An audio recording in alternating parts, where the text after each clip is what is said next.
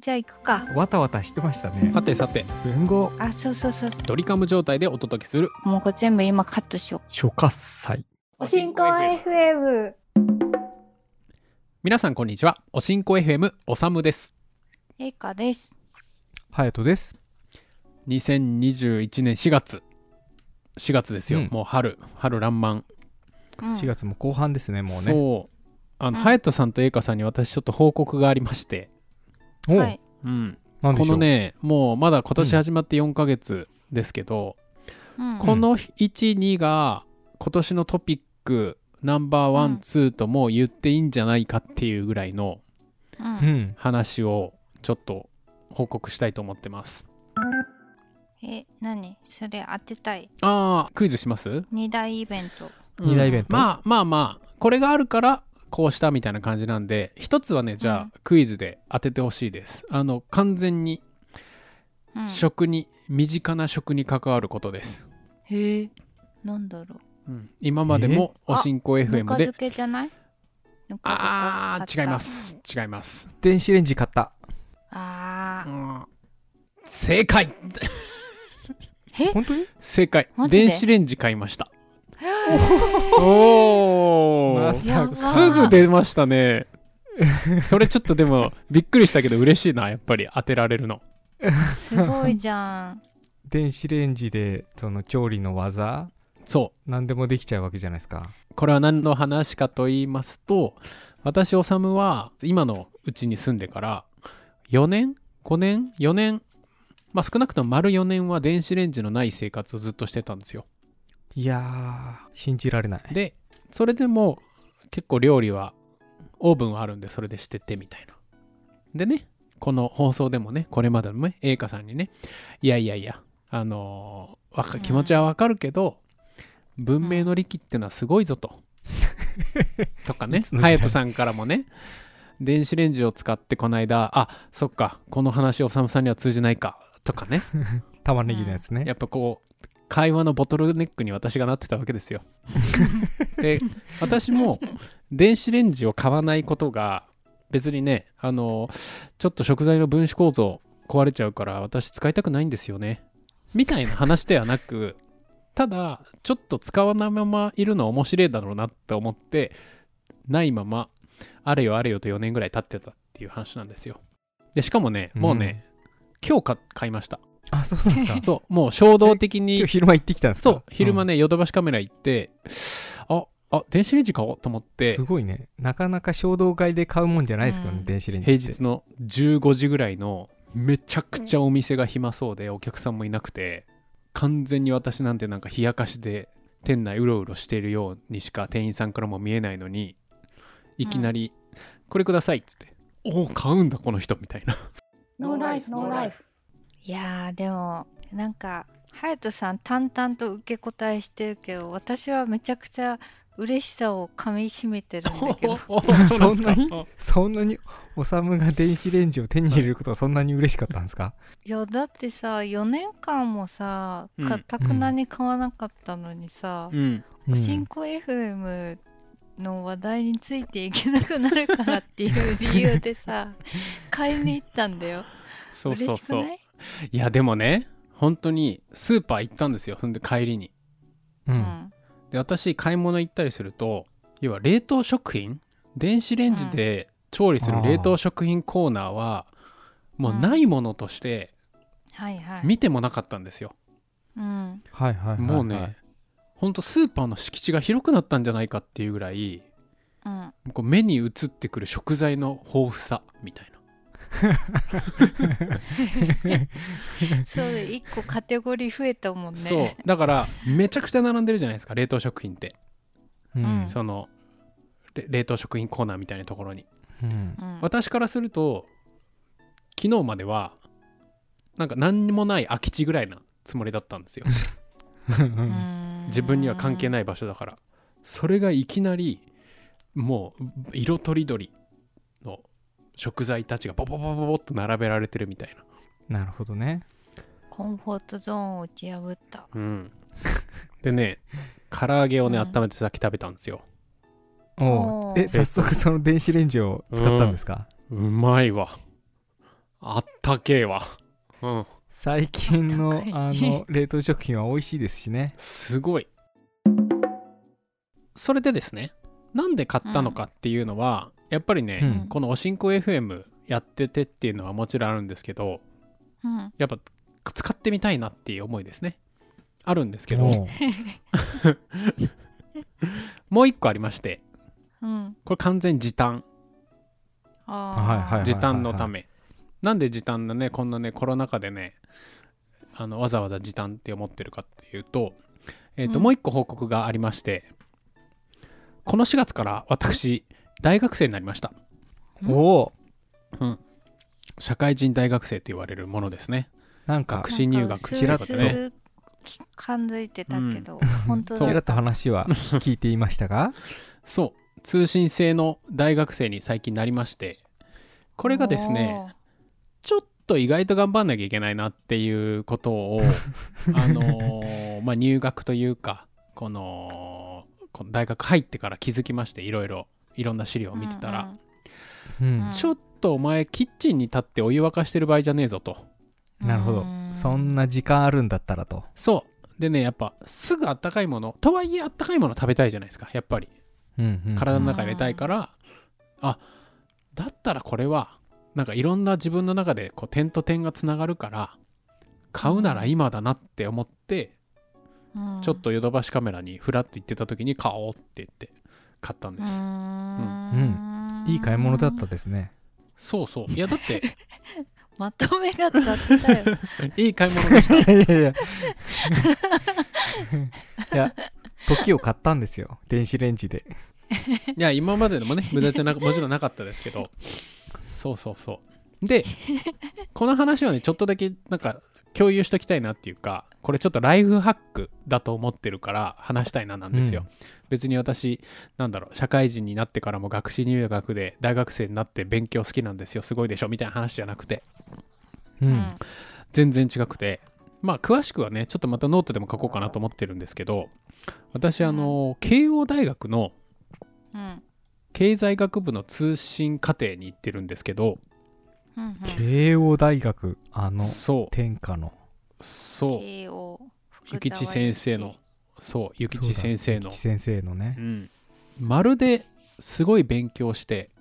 うん私が入ったみたいにこれだけ聞くと思うじゃないですかうんねえあの慶応ですもんね、うんも早稲田にすればよかったじゃん、そうだね そうそうでもいろんなこと考えたんですようん、そう早稲田でも選択肢あったしそれがね、うん私はまああの愛知県の地方次第を出てるんでそこから、あの大学院に行くとかねいう選択肢も全然あっていいんですけど、一番コスパがいいのがこの慶応の通信だなって思って選んだんですよ。うーんでうコスパがいい、そうでこれを聞いてる方ああ知ってる知ってるっていう方も中にはもしかしたらいるかもしれないです。なんでかっていうと,、えっとまず、えー入学するのがすごく簡単、えーうん費用がすごく抑えられてる、うんで、えー自分のコントロールで勉強ができるで最大のところは最大大変なところはうんえー卒業するのがむちゃくちゃ大変っていう毎年4000人5000人入ってきて、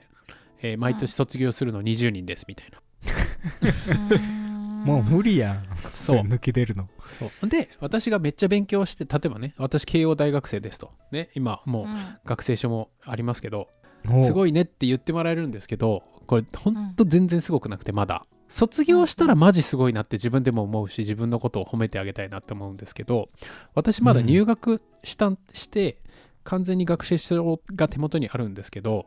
まだね、あの700文字のレポート2枚と、うんえー入学金を払っただけなんですようん要は試験とか何も受けずに大学生になってるんですよ。でかつ、えー、と私の場合は1回大学生やったことあるんで学士入学って言われる、まあ一部の単位はもう免除されてますよみたいな立場なので卒業するのは最短2年半なんですけど、うん最短2年半で卒業したら入学金も合わせて確かね40万とか50万しないぐらいなんですよ、はいはいはいいわゆる教科書代授業料含めて。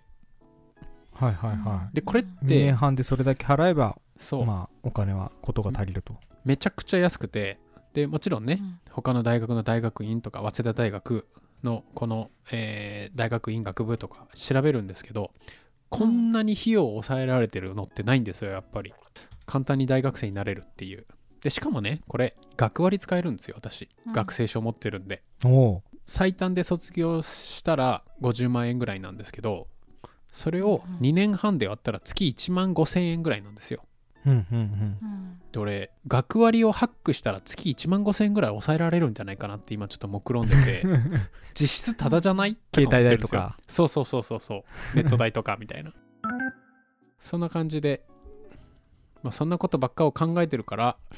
えーちょっと時間節約のために電子レンジ買おうかなって思っただけなんですけどねうーんそこにつながるわけですねそこにつながるわけなんですよただまあやっぱり勉強するのは大変だけどまあまあ面白そうだなっていうのは、まあ、もちろんあるのでこれがね、しっかり卒業できたら本当にすごいなと思ってほしいし私もそう思ねでう、うも、んなかなか今から学生になって勉強し直そうってでもすごいっすけどね、マジやばいっすよ絶対真似はできないなと思ってその必修科目の要は通信通信なんでテキストが届いてうんそれ読み込んでレポート書いて、えー試験のこう受けられるようになって試験受けたら単位がもらえるみたいな感じなんですけどその怖っ教教科書を読み込んだりレポート書くのなんてマジで何十年ぶりだって話なわけですようんだからそのねテキストを読み込む前に私は今手元に「ゼロからわかる大学生のためのレポート論文の書き方」っていう本とうん「忘れてしまった高校の数学を復習する本」っていう本がまずあって忘れてしまった高校の数学って言いましたけど俺忘れたどころかそもそも知らねえよとか思いながらまずね勉強する以前の状況をまず作んなきゃいけないなと思いながらちょっとヒーヒーしてますね、げえなあいや頑張れーレポート書くとかもうそんなのちょっと怖っ怖っ試験とかも トラウマが蘇ライるフハックなんでねでもこれ本当もし卒業できたらうんあのー本当に慶応大卒になるし三鷹会にも入れるんですよ、うんで他方を、他方をねこれは都市伝説ですよ都市伝説うをん今からみんなに、皆さんに言うだけですから要は世の中にいるインフルエンサー要は慶応中退です経営者やってますっていう人の一部は実はこれで簡単に入学しただけなんじゃないか説っていうのも一部ではささやかれてるっていうああまあ嘘じゃないそうそうか嘘ではわけないですね経歴詐称ではないっていう、うんうんなるほどですね。慶応に入学してることは入学してるというそうこそうそとうそうなんだ。うんもうそれってさあの学問をさ学びに行くとか取得しに行くっていう意味ではすごく私は応援してるけどさありがたいそのただそその慶応卒っていう肩書きがつけたいっていうだけだったら全然別にそこで時間溶かしてんじゃないのって思うけどね。うん、まあでも卒業できたらすごいなとはやっぱ思いますけど結局ね別に勉強なんて自分のためのものじゃないですか大人になればなるほど別に大学名なんてほとんどうん、でもなんかしお仕事に生かすとかっていう目的がない、勉強できなくないああそうそうそうそうああもちろんねそのうんライフハックですおもれえでしょっていうだけじゃなくてまあその以前に私身につけたいものがあるからもちろんあの勉強するんですけどね、でもその中でもいろんな選択肢例えば、うんうん筑波大学の大学院あ60万ぐらいなんだ結構ああの大学院の中では安いなとかあの比較したりとかいろいろした中で、一番コスパが良くてこういった、要は聞かないと知らないじゃないですかえそんな簡単なうんうのん入学するのとか、うんあのあそういう仕組みなんだとかっていうのはねこう今のところ私はうんうんおすすめだなと学び直ししたいとか、えーいう人にはめっちゃおすすめだなって思ってますね。まあそれはね別に放送大学でもいいし全然うんなんだろう、えっ、と単科生とかでもいいと思うんですけどね授業だけ取るみたいな他の大学の、なるほどね。まあってじゃあ言っててね1ヶ月後にね、うんもう全然ついていけないわ無理だわもう中退をの名で通していきますとか言ってるかもしれないですけどね じゃあねおさむに俺があのわからないことは俺に聞けよっていう方がいればぜひおしんこ FM に連絡してほしいですねはい、えー大学生になったので、えーお祝いしてやるぜという方あーぜひ概要欄に欲しいものリストを上げておくのでぜひご覧くださいご覧くださいえそれはダメだよ